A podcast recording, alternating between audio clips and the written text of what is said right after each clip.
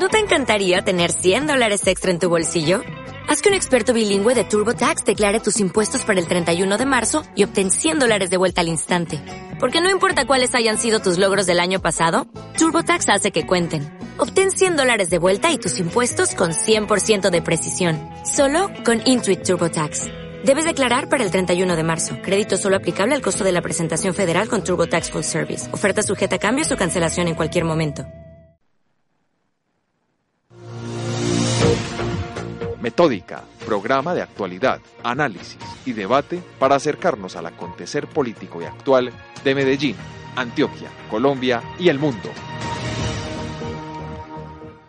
Cordial saludo para todos nuestros oyentes que, como de costumbre, nos sintonizan para escuchar y hablar de política en nuestro programa Metódica. Un saludo especial a nuestra directora Alejandra Lopera en acústica, a Abraham Umbarila en Radio Cipa Estéreo y por supuesto a mi compañero de trabajo Guillermo Henao. Un saludo muy especial para toda la mesa de trabajo y para toda la gente aquí de la casa de AFID y toda la gente que nos va a escuchar posteriormente en las diferentes aplicaciones y los, la que nos va a escuchar por el podcast, las, los que nos van a escuchar por www.metódica.com.co y a toda la gente que constantemente nos está haciendo la retroalimentación para que esto mejore. Hoy ya estamos a dos días, solamente dos días de que el proceso electoral, digamos que la primera vuelta electoral que es las, las elecciones o como muchos lo han dicho, las primarias electorales, porque también elegimos para ese día las cabezas de consulta con la centro derecha o más bien la derecha y la izquierda colombiana. Dos días solamente nos quedan para este proceso y hemos hecho un análisis muy, pero muy interesantes acá en Metódica. Así es, dos días para nosotros definir el futuro de nuestro país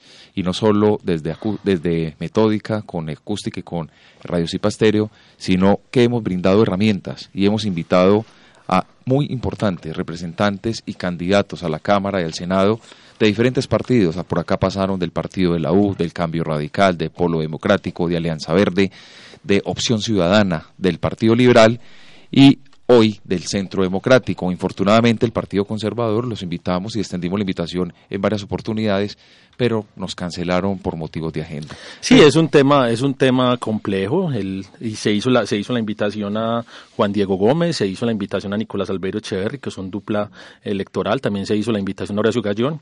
Digamos que fue complicado. Queda eso, queda eso como reto para las próximas elecciones que debemos tener absolutamente a todos, pero el trabajo que se hizo fue muy interesante y además de eso pudimos conocer de primera mano propuestas, eh, formas como están viendo la política, posibles alianzas, cómo iban a, cómo iban a participar y cómo van a participar de todo este proceso electoral. A ver, ¿a quién más invitamos? También hemos invitado a Janet Brand, pero bueno, eh, por algo, por algún motivo no nos pudieron acompañar, pero hacemos la claridad y la precisión por eso, porque en metódica y con nuestra línea de trabajo es claro que acá todos los partidos tienen la oportunidad y tuvieron la oportunidad de exponer sus programas, de sus planes y bueno, eh, acá hoy va a ser un programa también muy muy entretenido, un programa también con un manejo muy riguroso de la información y tendremos más adelante a estas dos invitadas por el Centro Democrático y bueno, ahorita más tarde las presentamos y decimos quiénes son ellas. Bueno, comencemos a analizar lo que va a pasar este domingo. Hablemos hoy del voto, lo importante que es el voto para la democracia,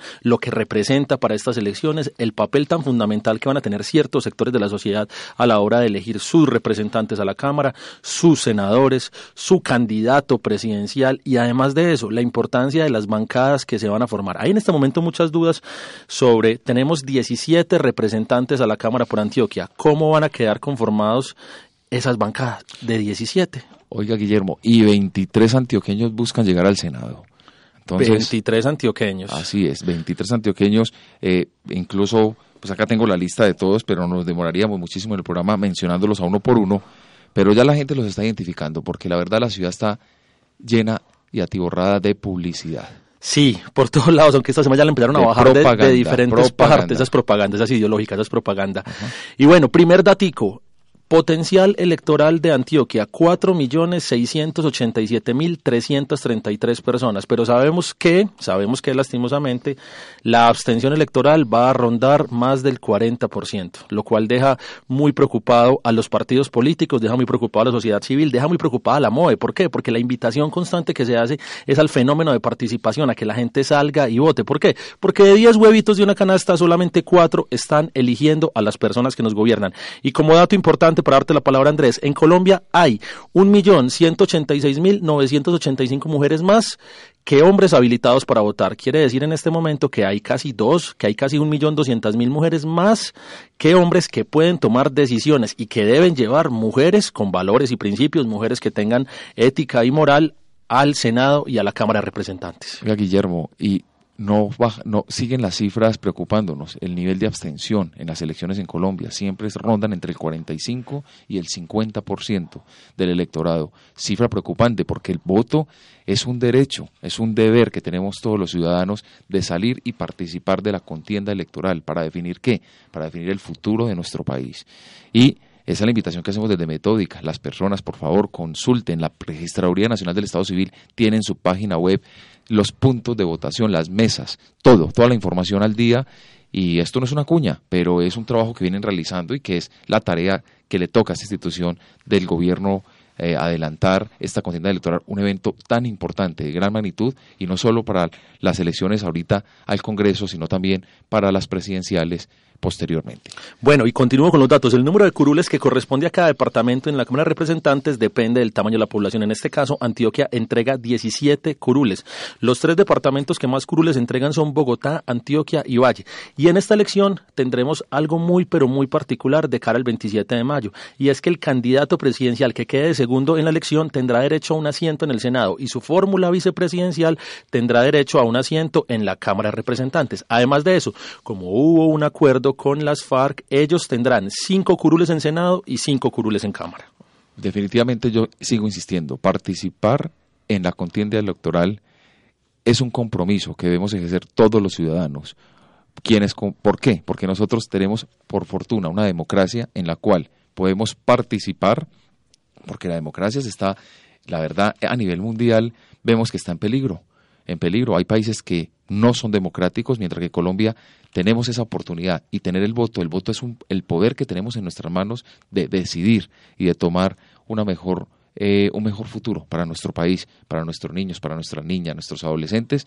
Y por supuesto está en manos de nosotros, los mayores de 18 años, quienes podemos ir el próximo domingo, este domingo, a ejercer este derecho. Venga, y le cuento los datos exactos de abstención para las elecciones de 2014. Tuvimos en Cámara abstención de 44.07% y en Senado abstención de 44.19%. Eso quiere decir que toda la gente, que mucha gente más bien no está participando de las elecciones. Y eso quiere decir que esas personas no hacen parte del ejercicio democrático. Eso además quiere decir que ciertas personas están tomando decisiones sobre lo que debería ser un evento de importancia de importancia general para toda la para todo el público. Otros datos, Guillermo, 1102 municipios tenemos en Colombia, tenemos 11229 puestos de votación y 103.303 mesas de votación instaladas para el escrutinio y para la votación este próximo domingo en todo el país.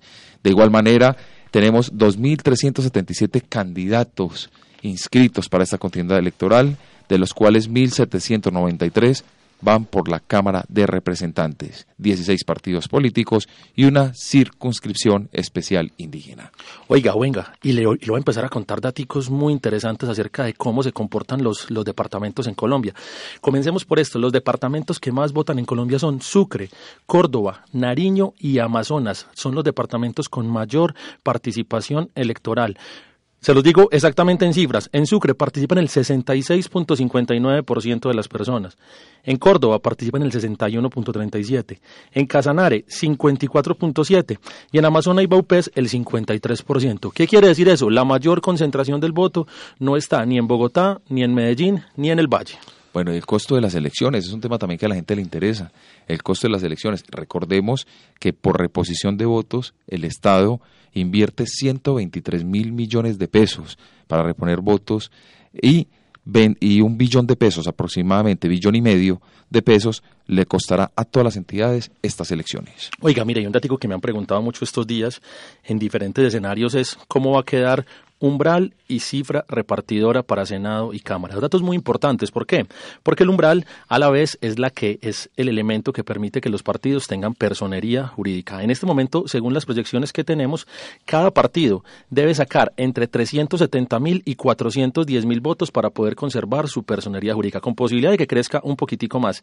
Y en Cámara de Representantes para Antioquia estamos hablando de 62 mil 500 votos para poder que los partidos empiecen a tener curules en Cámara. Así es. Y una pregunta que la gente nos hace mucho es cómo se financian las campañas políticas en nuestro país.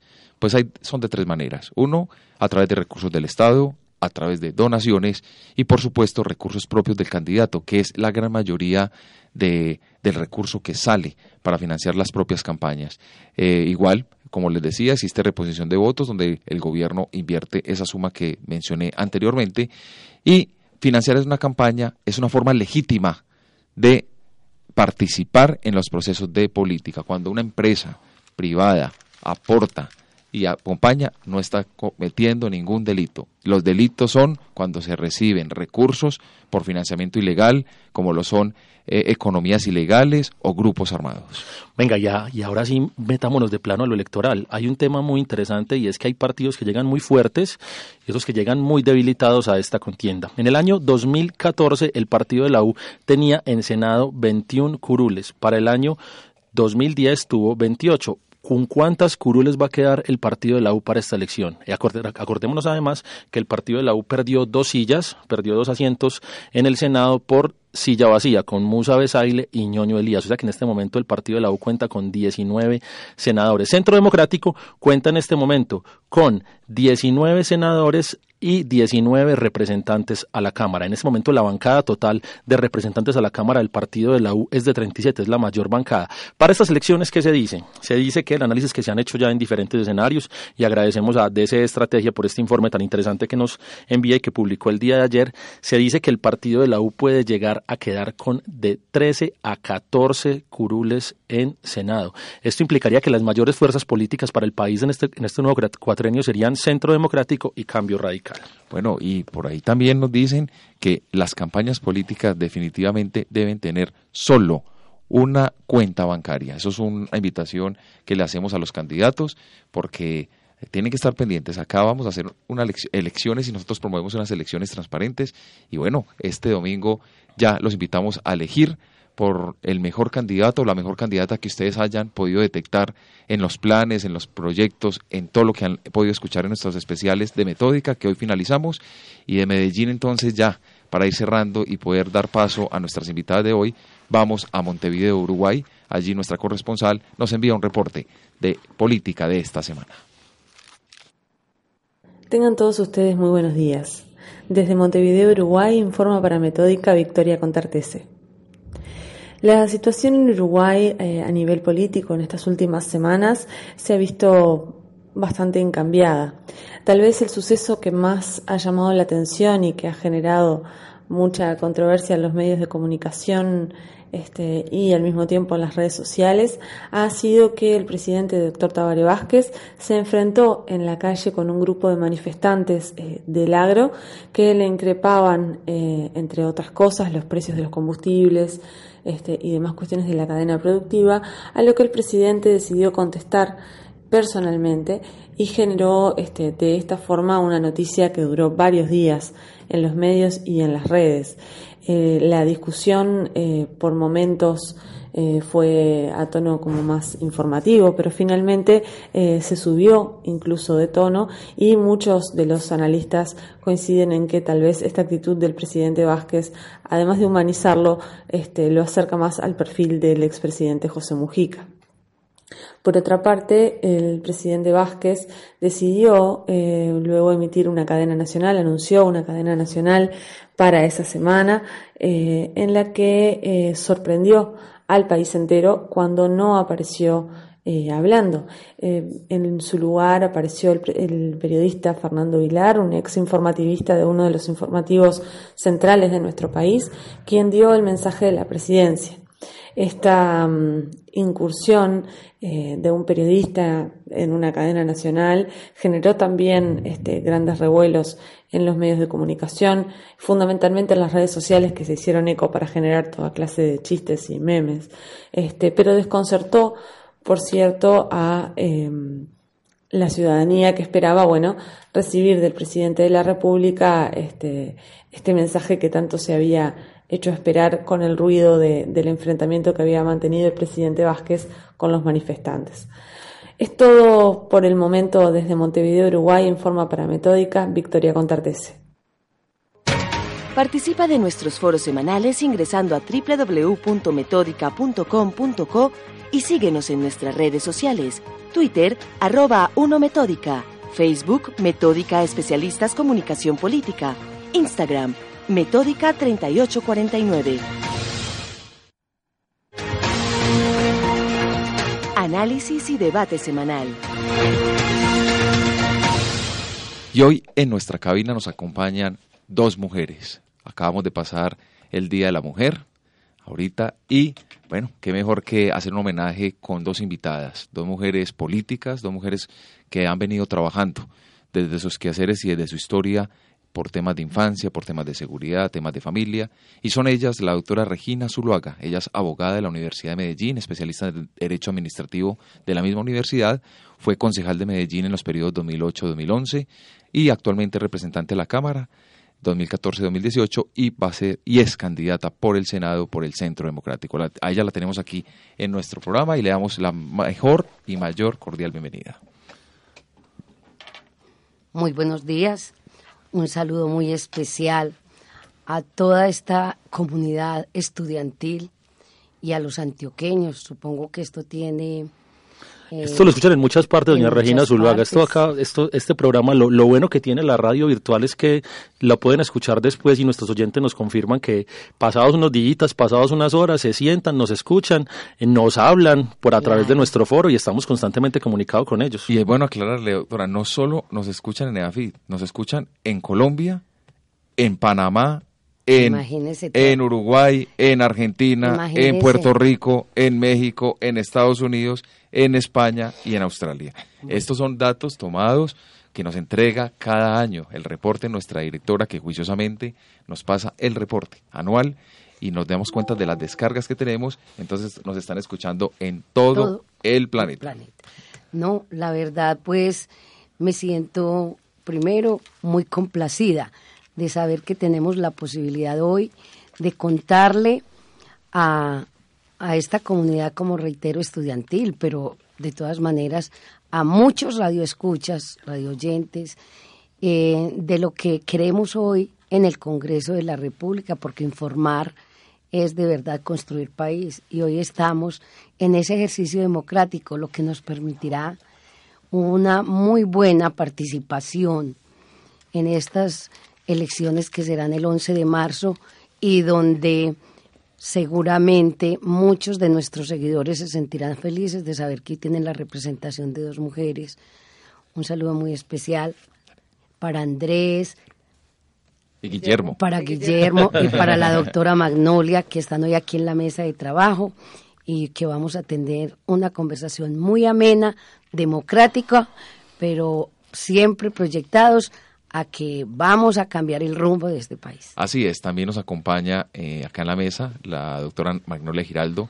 Ella es administradora pública, tecnóloga en administración municipal, especialista en alta gerencia y magíster en administración de empresas. Fue gerente de Maná, fue exdirectora del Instituto Colombiano de Bienestar Familiar, tanto de la Regional Antioquia como encargada de la Regional Chocó, y ha sido asesora en temas sociales en el Senado de la República y en la Cámara de Representantes. Hoy ella postula su nombre para ser candidata por el Centro Democrático como representante a la Cámara. Oiga, y muy interesante que tengamos mujeres acá, dado lo siguiente, dado que hasta hace un par de años, cuando no había ley de cuotas, sabíamos que las mujeres casi que no participaban en la política, era muy complicado que ellas estuvieran dentro de las listas a Senado y Cámara, y ahora nos encontramos que por ley de cuotas mínimo el 30% de la lista tiene que estar conformada con, por mujeres. Pero más allá de eso, son mujeres que ya participaron de lo público, mujeres que no están simplemente por rellenar un cupo y mujeres que activamente hacen trabajo legislativo porque mujeres que ya están, que han pasado por, por diferentes escenarios políticos. Y bueno, miremos entonces para, para comenzar. Doctora. Pero un saludo a la doctora Magnolia. Ah, no le hemos saludado. Bienvenida. ¿Cómo está? Ah, bueno, un saludo muy especial para todos ustedes, las personas que nos escuchan. Andrés, me gusta mucho ver tu crecimiento. Eres un muchacho de verdad muy bueno, con un gran compromiso y sirves mucho a esta comunidad. A Guillermo, un saludo muy especial. A mi fórmula, a la doctora Regina Zuluaga. Queridos oyentes, este es un proceso bien interesante para la vida del país. Y como mujer, poder hacer parte de un proceso mm, democrático, creo que es algo muy significativo. Yo no he sido política, yo he sido funcionaria pública, pero he entendido que desde lo público se puede servir más en lo social. Y es un reto grande que asumimos las mujeres. Ustedes lo decían ahora. Hay un porcentaje importante de cuotas femeninas, 30%. No debería ser el 30, tampoco debería ser el 50. Debería ser lo que una sociedad democrática pueda tener porque nos han sesgado allí a un 30%. Pero lo importante acá y de fondo es el gran crecimiento, el gran compromiso, el gran empoderamiento de la mujer. La mujer puede estar en este momento en cualquier escenario, discutiendo cualquier tema. Y me parece muy importante el tema de género porque las mujeres somos creíbles, las mujeres somos trabajadoras, las mujeres somos organizadas, las mujeres que desempeñamos los diferentes roles como madres, esposas, hijas, podemos entender todas estas dinámicas familiares y sociales y una mujer que entienda una familia es una mujer que construye un eje de una sociedad. Bueno, eh, Magnolia, ¿y cómo llega Centro Democrático a estas elecciones? Después de, del componente de lista cerrada de hace cuatro años, abrir la lista para muchos fue un error, para otros fue una jugada estratégica de parte del expresidente Álvaro Uribe Vélez. Pero obviamente eh, trabaja un tema que es fortalecer su participación y maquinarias en las regiones y en las subregiones. Acá, por ejemplo, podemos ver cómo hay ciertas fortalezas de algunos candidatos en el oriente, como es Sonsón, Argelia, Bejorral, pero también vemos que esas mujeres tienen que moverse en función de una lista completa, porque ya estamos jugando con lista abierta. ¿Les tiene preocupado eso de cara para el domingo? Para mí el Centro Democrático es lo que para muchos colombianos, una esperanza para el país. Y una esperanza para el país también es un proceso democrático. Y creo que para mí la lista abierta es parte de ese proceso democrático. Me gusta mucho ver ese contacto de los diversos candidatos, un contacto directo con el elector, con sus propuestas, en su línea. Y para mí creo que fue lo mejor que le pudo pasar al Centro Democrático porque está esa oportunidad de esa representación regional, de esos liderazgos, que la, que la comunidad puede escoger, porque ya es bien importante el filtro que se hace. Cuando se ingresa a una lista y muy concretamente en el Centro Democrático, hay una rigurosidad en ese proceso técnico, en cómo se debe seleccionar, en los requisitos que debe tener, en el perfil comunitario, en el perfil político, académico y social. Y cuando uno es candidato en el Centro Democrático, y empieza a leer y a profundizar en lo que es esa esencia, en lo que son esos pilares, uno entiende de verdad que es un movimiento muy grande, que es un partido muy grande y que vuelve, insisto, la esperanza para el pueblo, más en estos momentos coyunturales, cuando la inversión social es tan baja, cuando eh, está este tema de tanta corrupción, cuando hay tan poca credibilidad por parte de los electores. Para mí es bien importante entonces esas listas abiertas y creo que es un proceso completamente democrático y el proceso de selección es el que brinda y da las garantías para estar obviamente eh, pues en este momento en este proceso electoral. Doctora Regina, el tema de seguridad no es ajeno para los colombianos, no es ajeno para los antioqueños. Esta semana hemos sido eh, conocedores de muchos atentados dentro de Medellín. Se incrementa un poco la violencia, vuelven a aparecer el tema de inseguridad en los colombianos. Y usted es una bandera del tema de seguridad. Cuéntenos un poco desde el Centro Democrático y usted como representante a la Cámara, como candidata al Senado, ¿cuál es la propuesta que usted trae para este trabajo fuerte en nuestro país? Todo, es de público conocimiento que en el gobierno eh, pasado, o sea, cuando el doctor Álvaro Uribe estuvo eh, de presidente de la República, eh, se abanderó del tema de la seguridad democrática. Y fue con esta bandera que nosotros en el primer periodo pues creímos en Santos porque eran eh, pues los pilares del centro democrático los que él prometía defender y bajo los cuales se hizo elegir. Pero no fue así y hemos visto que todo ese trabajo que hizo el doctor Álvaro Uribe, que volvió a recuperar la seguridad del país, porque sabíamos que aquí teníamos un problema en Colombia grande, que estábamos secuestrados en las ciudades, nosotros no podíamos salir, no era solamente en Antioquia, eran los demás departamentos. Y fue así como logró casi que eh, en un 90% retomar la seguridad del país. Pero lamentablemente hoy vemos que como este Santos se, encargó de otorgarles la impunidad a los que han infringido la ley, pues hoy tenemos en estas ciudades y en todo el país una inseguridad en varios niveles. Vemos el tema del sicariato que ya cogió fuerza. Mire que ayer hubo un asesinato ahí en Las Palmas. Volvemos a la época de Pablo Escobar, donde uno iba por la calle y le tocaba presenciar, eso lo filmaron, cómo unas personas acabaron con la vida de un taxista y un pasajero, que era, no sé quiénes serían, pero sí es muy lamentable porque el valor de la vida se perdió. Hemos visto cómo aquí en Medellín últimamente vienen asesinando a las personas, las desmembran y las colocan como si fueran un paquete de basura en las calles, en diferentes esquinas, desmembrados. En una parte colocan la cabeza, en otra colocan el resto del cuerpo. Y muchas situaciones irregulares. Pero lo que hemos visto en el tema de seguridad no solamente es la ilegalidad campante en todo el país. El, el tema de los cultivos ilícitos. Hoy vemos, eh, por ejemplo, lo que está pasando en el Bajo Cauca. Es agravante la situación porque estas personas tienen que salir masivamente desplazadas y ahí no pasa nada, nadie dice nada eh, es haciendo como justicia por su propia mano todo el mundo. Con el tema de hoy de muy preocupante también, unos candidatos que hoy están ejerciendo eh, la democracia y cómo va a ser que, que, que, no hay ninguna seguridad. Eso pasó pues allí en Zaragoza.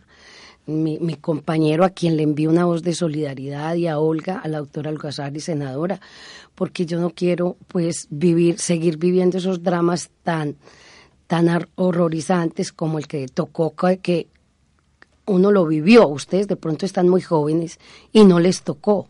Uno iba por la calle y tenía que salir corriendo porque tiraban las bombas, porque eran esos atentados, cuántas muertes, cuánto derramamiento de sangre. Y hoy esa política de seguridad democrática la que quiere retomar centro democrático y que nosotros como estamos allá, yo actualmente soy representante a la Cámara, hemos defendido a gritos porque no puede ser posible que hoy eh, tanto el, el tema de, de, los cultivos ilícitos como el tema de la seguridad o inseguridad que hoy tenemos vayan de la mano. Es que eh, eh, si hay narcotráfico, si hay este comercio ilícito, pues con toda seguridad, mire que ahí estamos viendo el resultado. Por eso la propuesta que nosotros tenemos, seguridad democrática, y quien va a ser con la ayuda de Dios y de los colombianos nuestro próximo presidente, porque estamos invitando a que nos ayuden en la consulta para que sea el candidato único y luego sea nuestro presidente, es recuperar la seguridad de este país. Regina Zuluaga, que ha venido también eh, con, con defendiendo ese pilar que es la seguridad democrática, estamos haciendo permanentemente ese control político, ese control a la seguridad y nos hemos dado cuenta que los resultados no han sido los más óptimos porque hoy las ciudades, las ciudades y, y los 32 departamentos allá en el Congreso de la República han ido a decir sus representantes que el tema de seguridad se perdió y lo que queremos es retomar. Regina, en este momento hay muchos candidatos que están hablando de seguridad. Vemos como la, por ejemplo, la base de mm. campaña de Carlos Andrés Trujillo fue seguridad. Hemos visto también otros de cambio radical que se han abogado el tema de la seguridad. ¿El Centro Democrático entonces es el partido de la seguridad?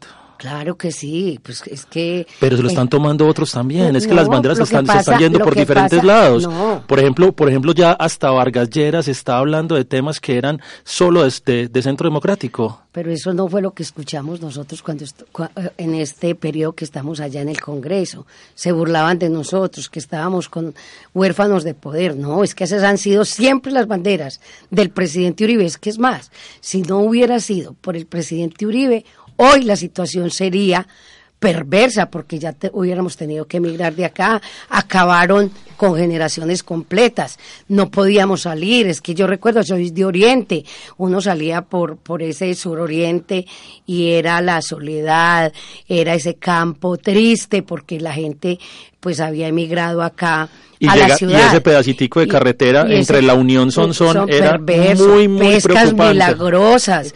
Ahora uno sale por allá, pues ya hay un brote que hemos querido denunciarlo y que este gobierno no fue capaz, pero que estoy convencida. ¿Por qué no fue capaz? Porque Santos lo único que hizo fue entregar impunidad. Escondió porque equiparó la fuerza pública con, con, con estos señores al margen de la ley. Hoy lo que queremos es recuperar y para recuperar la seguridad tenemos que darle el estatus que le corresponde a la fuerza pública, que son que tienen el deber constitucional y legal de defender a los colombianos. Pero Regina, para este año también hemos visto y las cifras nos muestran que la cantidad de fuerza pública muerta descendió en un 87%. ¿Eso qué quiere decir? Que la fuerza pública ya no está participando del conflicto. Eso rebate un poquito el argumento que usted me acaba de decir. No, pues, pues, eh, pues lógico, si se los entregaron todo al gobierno, si el gobierno le entregó todas las FARC, arrinconaron la fuerza pública, pues cómo van a decir, porque ellos hoy no están combatiendo y lo que quería la, eh, lo que quería Santos era precisamente que ellos, pues cómo va a ser, ustedes saben que en los acuerdos de paz se creó la justicia especial para la paz, donde hoy tenemos dos justicias paralelas. Lo que nosotros defendimos era cómo va a ser posible que equiparen la fuerza pública, pues al esconderla, al tenerla aislada, pues ya no hay con quién, porque ellos son los que están mandando. Entonces tú no me vas a dar la razón porque, y no tienes la razón, porque hoy estamos viendo cómo permanentemente se están dando esos asesinatos, eh, muertes violentas. Acaban de ver también la semana pasada cómo en, en el, eh, fue entre Amalfi y, Y Vegachí. y Vegachí. Entre Amalfi y Vegachí, Amalfi. Amalfi y Vegachí, que incineraron cinco personas vivas en un carro. Entonces, los muertos son muchos. Lo que pasa es que no pasan los, los, los reportes de realmente, y aún así, siempre han habido muchos decesos de, de, de- militares y policías. Lo que pasa es que eso el, Estado queda calladito, pero sí se puede dejar en, sobre la mesa que hoy estamos es a- a- en manos de los bandidos que la fuerza pública tuvo que ponerse al margen con ese tema del cese bilateral al juego, cogió Santos y puso ahí a, las personas que han infringido la ley prácticamente a que no están cuidando y están matando a la gente. Si no hay policías, pero mire la población civil, cuántos son los muertos y cuánto se incrementó el tema de homicidios en el país. Bueno, estos jóvenes que cometen delitos, la gran mayoría vienen de un historial de maltrato y violencia intrafamiliar. La doctora Manuela Giraldo fue directora del Instituto Colombiano de Bienestar Familiar y conoce, y es una mujer conocedora del tema, el tema de infancia. Doctora, usted, una, una persona versada en el tema de infancia, ¿cuál es la propuesta que usted trae para la Cámara de Representantes para trabajar, o por supuesto, por las familias y por los niños, las niñas y los adolescentes de nuestro país? Bueno, yo tengo una gran ilusión de poder llegar a la Cámara de Representantes a trabajar temas sentidos, sensibles y profundos que a muchos yo no sé si es que les da pereza o si el tema les parece que no es importante. O que el tema no da votos también. Para muchos no dicen que ese votos. tema no da votos. Guillermo, y tienes toda la razón. Yo creo que este es un tema que nace del alma, este es un tema con el que no, no, no puedes manejar muchas cosas, de pronto no es un tema atractivo, pero a responsabilidad grande tenemos en la formación, en los valores, en el tejido social. Mira, una sociedad crece, una sociedad puede tener, tiene mejores niveles de vida y tiene calidad de vida cuando sus personas, cuando sus habitantes están muy bien. Colombia, según el Banco Mundial, en el año 2015, es considerado uno de los países más inequitativos del mundo. La pobreza y la inequidad son causales de violencias, de todos los problemas, de todo lo que tú quieras, tanto en el tema económico como en el tema social. Un niño o una niña que no es atendido en su primera infancia de manera integral y oportuna, seguramente con el transcurso del tiempo, así que queramos hacer muchas cosas e invertir mucho en él, no lo podremos recuperar. Fundamental entonces el trabajo que pretendo adelantar en la Cámara de Representantes frente al tema de familia. ¿Y qué es una familia? Una familia es un núcleo de personas conformados o por gestantes o por lactantes o por niños en primera infancia, por escolares, por jóvenes, mujeres y adulto mayor. Yo quiero llegar a la Cámara de Representantes para hacer unos programas muy lindos, como los que tuvo el doctor Alfredo Ramos en la gobernación de Antioquia. Uno, la seguridad alimentaria. Nosotros queremos trabajar por esos temas nutricionales en primera infancia. Queremos trabajar por los escolares, porque es que uno con hambre no se concentra, no aprende. Queremos llevar el modelo de gestión de Maná en Antioquia al país, pero también queremos trabajar por la mujer.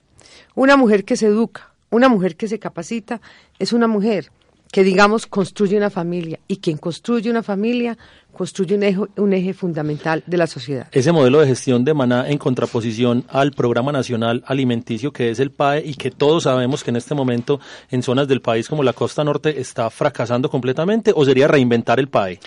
Mira, el PAE es una línea de la seguridad alimentaria. La seguridad alimentaria tiene cinco o seis frentes, digamos que ya han sido reconocidos, no los inventamos nosotros, han sido reconocidos por la FAO, ¿Qué es seguridad alimentaria? Que tú tengas alimentos, que dispongas de ellos, que los consumas, que los aproveches. En fin, es toda una cadena y también entra la cadena de producción. Está el tema del campo, que pues tenemos que trabajar mucho ahí porque el tema de campo parece que aquí no le eh, interesara a ninguno.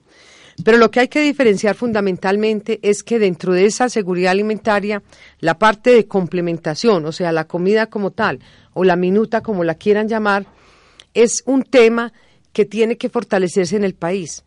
¿Qué ha pasado? Pagan pechugas a 40 mil pesos, no hay controles, no hay seguimiento, no comprometen los padres de familia, no se exponen esas minutas en los restaurantes escolares.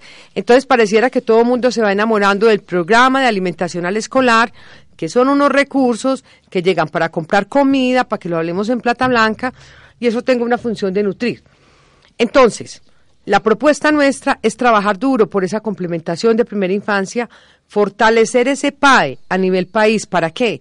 Para que los recursos siempre estén, para que cuando los niños, los escolares inicien su año lectivo, tengan su ración alimentaria allí, pero que la tengan con controles y que la finalidad sea nutrir.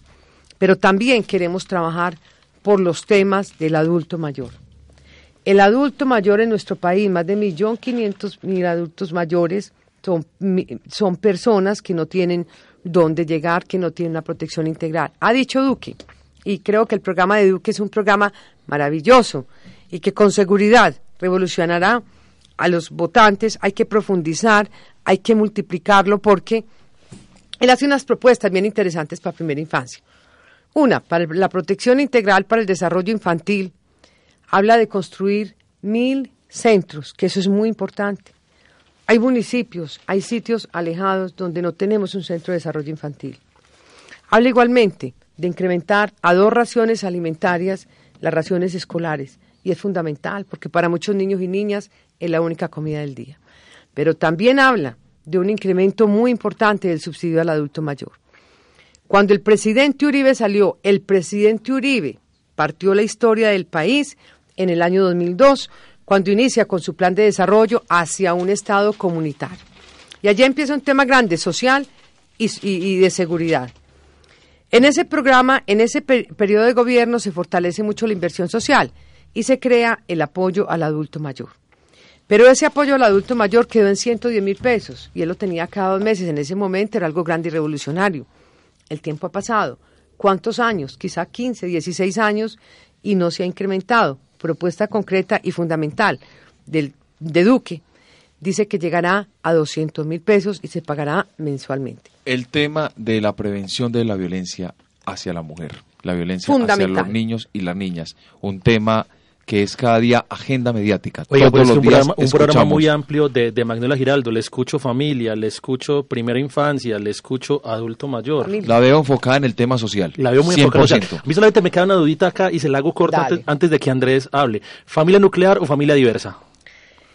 Eh, para mí, ¿tú qué consideras?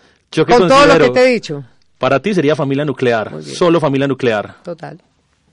Eh, doctora, entonces hablando del tema de la violencia, ¿cómo desde la Cámara de Representantes trabajar para la prevención de la violencia hacia la mujer y por supuesto la prevención de la violencia intrafamiliar y enfocado a los niños y las niñas? Bueno, hay un tema fundamental que son los valores. Nosotros tenemos que empezar a construir nuestra sociedad, a construir nuestra familia, a educar nuestros niños a partir del tema de valores y compromisos y responsabilidades. Pero para este tema es fundamental, no solamente que lo quiera el gobierno, que lo que, no. Nosotros tenemos que hacer acá un tema importante y es que el Sistema Nacional de Bienestar Familiar, que no es bienestar familiar, sino que es ese componente de familia, sociedad y Estado, trabajen articuladamente con objetivos claros, medibles y buscando impactos. ¿Para qué? Para que podamos tener una sociedad mejor, para que podamos tener niños más sanos y felices, niños no abusados. El niño que es abusado normalmente repite ese patrón. El niño que no tiene alimentación en su primera infancia es un niño que no alcanza el desarrollo pleno de sus potencialidades. Entonces, nosotros tenemos que aprender como familia, sociedad y Estado, una, trabajar en equipo, a tener unos procesos claros que nos permitan hacer las intervenciones, pero tener los impactos y a que podamos estarnos revisando de manera permanente. Nosotros tenemos que ser un referente. Ese tema de no valores, ese tema de permisividad, esos temas tan laxos, no crean que nos están ayudando, nos están acabando. Hay que volver, hay que volver a retomar. Y algo muy importante, la familia antioqueña. La familia antioqueña es una familia de principios, de valores y de liderazgo, pero se inicia desde la primera infancia y continúa en la escuela, pero se amplía permanentemente en el contexto social. Estamos hoy en Metódica, un programa muy especial con dos candidatas de Centro Democrático, Regina Zuluaga, candidata al Senado, y Magnolia Giraldo, candidata a la Cámara de Representantes. Una fórmula muy, muy interesante que tiene muchos, pero muchos temas para trabajar. Doctora Regina, vuelvo y la pongo acá a debatir con nosotros, a, a analizar. A, a- esto, es, esto es un debate, un diálogo muy interesante. Se viene una próxima un próximo año legislativo donde un tema muy importante va a ser la corrupción. Indudablemente a los senadores les va a tocar casi que legislar en contra del bolsillo propio porque va a entrar la consulta anticorrupción en este primer año de, de legislatura y todos creeríamos entonces que el tema más importante del país es la corrupción. ¿Es cierto eso? Pues eso es, ese es uno, perdón, de los temas, diría yo que fundamentales, porque la comunidad, la democracia reclama que de verdad se sanen todas esas costumbres que se han mm, cimentado allá en el Congreso, porque para nadie es un secreto que hemos visto mm, casos dramáticos y que tienen mucha relación con lo que habla la doctora Magnolia hoy, cómo recuperar eh, el tema del PAI para los niños. Sabemos que varios departamentos bajo ese ropaje mm, administrativo pues fueron saqueados en el tema de alimentación de los niños, en el tema de, de la salud, porque los recursos de la salud se la robaron. Entonces hay mucha esperanza y seguramente tendremos que enfrentar ese tema. Pero igual yo pienso que son muchos los que tenemos hoy allá.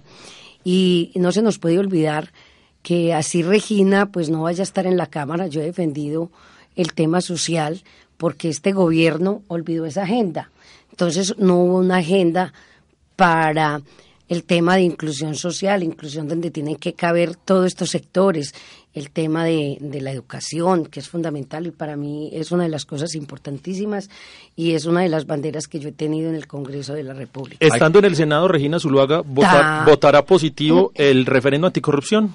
Pues lógico, yo creo que no es pues como o sea que se rebaja, o sea que se rebaja la plática del bolsillo es de 32 no, es millones no, a, a venga, 40 salarios mínimos legales vigentes. Usted quiere que le cuente algo. Cuéntemelo, Centro por favor. Democrático propuso, propuso, un presentó un proyecto de ley y fueron muchas las veces que pues en la primera versión dio y luego en cabeza del doctor Luis Alfredo, de Alfredo Ramos igualmente de Paola Holguín. Nosotros hemos dicho que, que, que, el Congreso tiene que tener un, un, un, salario que, que esté o que, o que cumpla con lo que son nuestras funciones. Porque entendiendo que el salario de los senadores, de los congresistas, subió esta semana a 32 millones de pesos. Entonces, pues tiene que haber, nosotros hemos dicho, tiene que haber un equilibrio, tiene que haber austeridad en el gasto público. Y si tiene que haber austeridad en el gasto público, pues los primeros que nos tenemos que regular somos nosotros. Eso es pura lógica. Y lo hemos hecho. Pero allá tienen que tocarse en muchos temas, muchos temas. Porque si, si vamos a hablar del sueldo de los congresistas, eso también tiene sus pros y, sus contras. Sabemos que hay que pagar un impuesto alto, nosotros tenemos que estar, pero no obstante, tiene que ser sujeto de modificación y así lo hemos hecho. Lo, lo segundo, hoy ustedes han hablado aquí de temas muy cruciales que la doctora Magnolia y Regina Zuluaga, que somos fórmula, pues los tendremos que defender. El tema de equidad, de inclusión social niños, niñas, adolescentes, jóvenes, eh, deportistas, todos esos recursos este gobierno los recortó. Nosotros estaremos muy atentas. No solamente los recortó, sino que no, no sirvió para, e, sino para eso, porque no los visibilizó en la agenda pública, nos enmarcó en el tema de la paz, pero no es paz sino impunidad, porque nosotros también queremos la paz. Así las cosas, tendremos muchos temas para debatir, para hacerle control político, pero hoy lo que nosotros queremos es buscar esa equidad que tanta falta le hace a este país. Por eso hoy es una de las banderas también, no solamente de estas dos congresistas, sino de la persona que será, con la ayuda de los colombianos, próximo presidente de Colombia, el doctor Iván Duque. El tema de educación es un tema transversal para la sociedad. Tener colegios de calidad, tener universidades de calidad. Usted viene apostándole también desde el Congreso y también desde el Senado, si llega, eh, trabajar fuertemente en la calidad de la educación. Eh, ¿Cómo ve, cómo ve a Colombia? ¿Cómo está Colombia hoy con respecto a otros países de América Latina eh, en el tema de educación superior, en el tema de educación básica primaria, de bachillerato? Mira, eh, para iniciar yo quiero decirles que fue un tema bandera cuando fui concejal de Medellín. Logré, pues allá en todos esos temas de control político en el Consejo, buscar cómo hacíamos para mejorar la calidad en educación. Y no solamente la calidad, sino la cobertura. Y no solamente la cobertura, sino cómo lograr, lograr articular a estos jóvenes en la educación superior. Fue así como dejé un proyecto, un acuerdo municipal donde eh, se dio la descentralización educativa en el municipio de Medellín. ¿Qué quería, ¿Qué quería decir eso? Llevar la universidad a los barrios de Medellín y hoy los jóvenes tienen la universidad allá. En el tema de la Cámara, pues hemos visto lo primero, que hay muchos jóvenes que hoy no han podido acceder a la educación. Tiene que ser con calidad y hemos hecho los debates correspondientes. Eh, hoy queremos, y la propuesta que tenemos la doctora Magnolia y quien les habla es lograr que haya una mejor cobertura, como el doctor Luis Alfredo, nosotros somos las candidatas del exgobernador de Antioquia, manos a la obra, apostándole a la eficiencia, a la eficacia, la calidad de la educación. Nosotros queremos, como fue modelo en Antioquia, este, este tema de la educación, queremos ir allá a que se dé el tema de la gratuidad que, dejó el doctor aquí como una política, gratuidad, gratuidad en la educación pública superior. En América Latina yo creo que nos hace mucha falta seguir seguir defendiendo comparado pues cómo se encuentra Colombia nos hace falta muchísimo porque en el tema de calidad en el tema de cobertura y no se nos puede olvidar que si bien es cierto hemos legislado allá para que logremos esos altos índices de mejoramiento.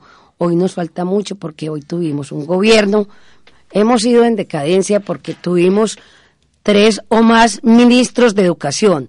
No se dio la reforma a la educación, fue una promesa que hizo Santos. Entonces son muchas las cosas. Y vimos, es que estamos mal, vimos cómo los profesores tuvieron que suspender más de de un mes sus actividades educativas, eh, reclamando sus prestaciones. Y yo creo que cómo haber calidad en educación si vemos que hoy estos educadores no están en la capacidad de tener, si ellos no tienen la calidad de vida que merece un educador para poder reflejar, para poder llevar el conocimiento al estudiante, porque no tienen unas garantías mínimas laborales, se les ha incumplido permanentemente. Entonces la calidad en la educación depende de los educadores que van a ir a llevar esa educación y hoy ellos no se encuentran con todas las garantías. Por eso, este gobierno también querrá el gobierno de Iván Duque hacer una reforma a la educación donde coloque, le dé las garantías, le dé, estos educadores también han pedido, ellos necesitan capacitarse permanentemente. No hemos sido capaces de lograr de verdad que ellos tengan estas garantías. Nosotros queremos acompañarlos, defender la educación, la calidad de la misma, pero sobre todo que sea el gobierno y la educación pública la que le dé las garantías a estos tantos estudiantes que tenemos hoy que no tienen la capacidad de ir a hacer un préstamo en un ICT, de pagar una matrícula y que hoy los tenemos en las calles de los diferentes departamentos. Eh, muchos de ellos consumidos por la drogadicción, por falta de oportunidades. No hay educación, no hay empleo. Entonces, ¿qué le puede esperar a un estudiante? Estamos hoy, estamos hoy con Magnolia Giraldo de Centro Democrático y su fórmula al Senado Regina Zuluaga. Abrimos desde ya nuestro foro en www.metódica.com.co para que toda la gente participe, para que la gente pregunte y opine acerca de estas dos preguntas que tenemos abiertas desde, desde hace ya bastanticos días y que hemos tenido muy buena participación. La primera de ellas es, ¿cuál es el partido que queda más fuerte en estas elecciones legislativas y cuál es el partido que queda más débil? Y la segunda pregunta es... Así es, la idea es que participen. A nosotros lo que nos interesa es que ingresen a www.metodica.com.co, es las foros y allí den su opinión. Y para ir finalizando ya nuestro programa, invitamos entonces a la otra Regina para que la gente, ¿por qué la gente debe votar por usted?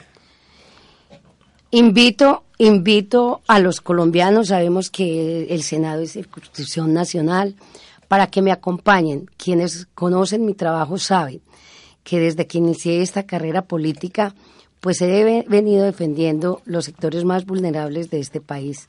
Hoy nos toca hacer una tarea ardua, grande, para que el empresariado, para que el sector público, de verdad, para que el gobierno entienda que tenemos que defender todas esas políticas públicas, construir país, pero que si no logramos transformar la política, como lo estamos nosotros liderando hoy desde el Centro Democrático, como la esperanza de este país, renovándolo hoy con dos mujeres, con mi fórmula a la Cámara, doctora Magnolia, Regina Zuluaga al Senado, con mujeres limpias, mujeres que hoy tenemos una vocación, que queremos servirle al país, difícilmente vamos a, a poder, por cuanto el país necesita hoy gente que tenga credibilidad. Nosotros hemos construido una carrera donde hemos tenido parámetros de valores, parámetros de honradez, parámetros de amor por los colombianos.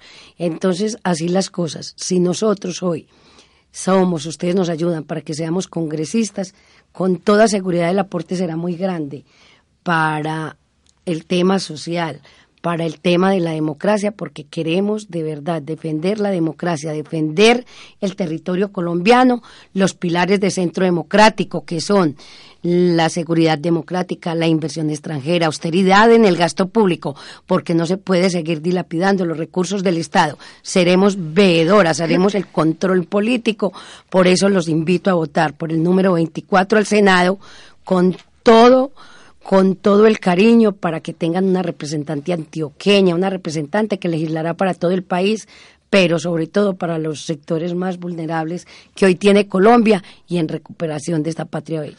Doctora Magnolia. Número 24 en el tarjetón de Centro Democrático.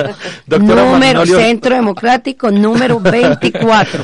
Casi que se me olvida. Casi que le olvida. Doctora Manuela Giraldo, 361.534 votos obtuvo la lista de la Cámara hace cuatro años. El reto es sostener esas curules o si se llega a perder alguna, que mucha gente está diciendo por ahí que está en riesgo, una curul. ¿Por qué votar por Magnola Giraldo? Para que se sostengan esas curules a la Cámara de Centro Democrático. Yo, el Centro Democrático debe crecer y superar. Y yo creo que nos vamos a ir con, más de seis curules. Sí, señor. Serían Sí, ocho, claro. es que el pueblo entendió, perdón, doctora Magnolia, lo que le pasó al país en estos ocho años y lo que tuvimos con el doctor Álvaro Uribe. Centro Democrático en cabeza de ese hombre grande, que es el, doctor Eso. Álvaro Uribe Vélez, y otro hombre influyente, Como como, el doctor doctor Luis Alfredo Ramos, que hoy acompaña como jefe de Vamos debate nacional Vamos. a Iván Duque. Las curules van a ser ocho en la, ocho en la Cámara y seis o siete en el Senado de la República. Por Antioquia. Por Antioquia. Doctora Magnolia, 30 y 30, 30 en el Senado y 30 en la Cámara a nivel nacional. ¿por qué los colombianos deben votar por usted? Votar por Magnolia Giraldo, Cámara 109, Centro Democrático, porque quiero poner manos a la obra por la familia colombiana, porque la población vulnerable tiene derecho a oportunidades y porque la cohesión social tiene que ser una, una realidad en igualdad y bienestar para la comunidad. Magnolia Giraldo, manos a la obra para llevar los programas de- del doctor Luis Alfredo Ramos, de la seguridad alimentaria y del componente social al país, para que los niños y las niñas no mueran por desnutrición. En el año 2017 fallecieron 355, en Antioquia 17. Esto no tiene presentación. Vote entonces. 109, Cámara de Representantes, Magnolia Giraldo, Centro Democrático, para poder poner manos a la obra por la familia colombiana. Agradecemos a la doctora Magnolia, a la doctora Regina por habernos acompañado hoy, viernes, acá en nuestro programa de Metódica. Y por supuesto eh, a todos nuestros candidatos, a todos los que hicieron posible este especial, que llevamos todos estos meses trabajando en el tema de campaña, en el tema de candidatos a la Cámara y al Senado y por acá pasaron todos los partidos políticos, excepto el Partido Conservador, pero como lo manifestamos al inicio, por cuestiones de agenda no nos pudieron acompañar. A nuestros oyentes, seguimos construyendo ciudadanía desde Metódica y por supuesto invitarlos a votar, a ejercer ese poder que tenemos todos los colombianos de elegir a quienes van a gobernar el futuro y el presente de nuestro país. A todos ustedes, muchísimas gracias. Los esperamos de nuevo. Nos escuchamos de nuevo el próximo viernes por Acústica, la emisora web de AFIT. Y Radio Cipa Estéreo, emisora web del Círculo de Periodistas y Comunicadores Sociales de Antioquia. Metódica, programa de actualidad, análisis y debate para acercarnos al acontecer político y actual de Medellín, Antioquia, Colombia y el mundo.